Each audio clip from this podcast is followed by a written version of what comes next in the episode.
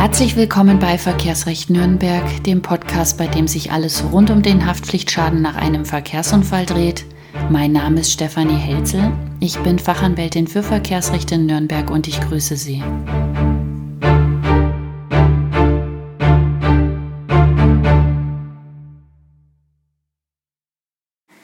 Nachdem ich mich in den ganzen Folgen dieses Podcasts bisher immer nur mit dem materiellen Schaden befasst habe und mit allem, was rund um das Auto kaputt gehen kann und ersatzfähig ist, werden die nächsten Folgen sich einmal um das ganze Thema des Personenschadens drehen. Welche Ansprüche habe ich bei einer Verletzung? Wie können die ganzen Ansprüche gegenüber der Versicherung geltend gemacht werden? Worauf muss geachtet werden? So, da gibt's ja auch eine Vielzahl an Ansprüchen. Den meisten bekannt ist selbstverständlich das Schmerzensgeld. Da ist immer von Interesse, wie hoch ist denn die zu erwartende Schmerzensgeldzahlung und wovon hängt denn diese Höhe überhaupt ab? Dann die Frage nach einem Erwerbsschaden, insbesondere interessant bei Selbstständigen, die nach einem Unfall ausfallen, keinerlei Einnahmen mehr haben. Wie geht's da weiter? Welchen Zusammenhang hat eine Berufsgenossenschaft in einem solchen Fall? Was ist ein Haushaltsführungsschaden? Welche vermehrten Bedürfnisse gibt's?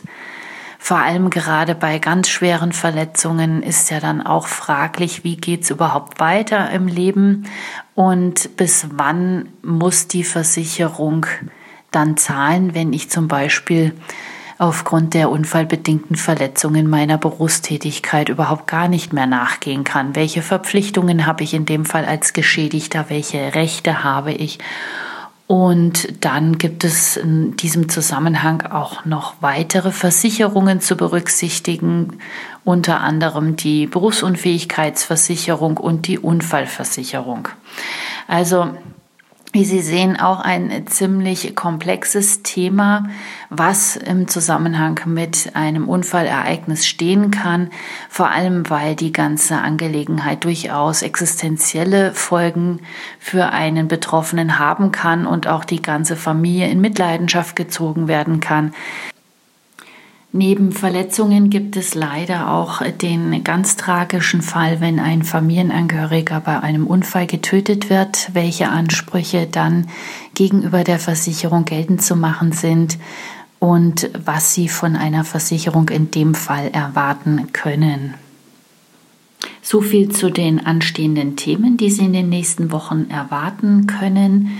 Als nächste Folge bzw. nächstes Thema habe ich erst einmal den Erwerbsschaden in den Fokus genommen und welche Punkte zu beachten sind, um den Erwerbsschaden bei einer Versicherung geltend machen zu können. Wenn Sie ein besonderes Interesse an einem speziellen Thema haben, dann schreiben Sie mir doch gerne eine E-Mail.